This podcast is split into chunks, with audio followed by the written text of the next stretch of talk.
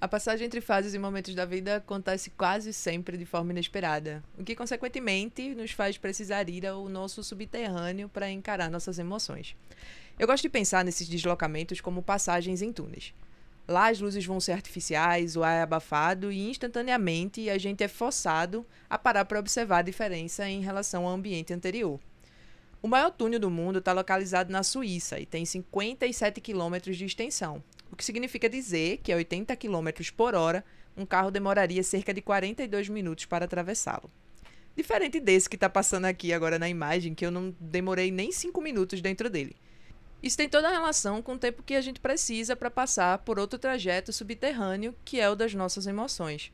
Às vezes o processo é calmo e rápido, às vezes longo o suficiente para cada minuto submerso parecer dobrar de tempo o que faz a gente querer ultrapassar o limite de velocidade, só que aí a multa pode chegar.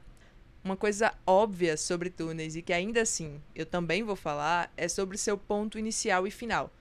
É curioso pensar que enquanto os pequenos nos levam às vezes a uma avenida com o mesmo nome ou ainda nos faz ficar no mesmo bairro, talvez os cinco minutos dentro dele nos transforme.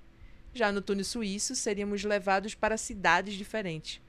Se em pouco tempo a gente conseguiria mudar tanto, imagina ultrapassar divisas durante 42 minutos. Nosso terminal será completamente diferente e a gente, consequentemente. Agora, independente do tempo, ainda assim, em alguma esquina da nova Cidade Vida, você ainda pode cruzar com alguma memória que talvez tenha saído mais tarde ou mais cedo de casa que você. Ou simplesmente dobrar por esquinas que nunca mais te faça voltar para o ponto inicial.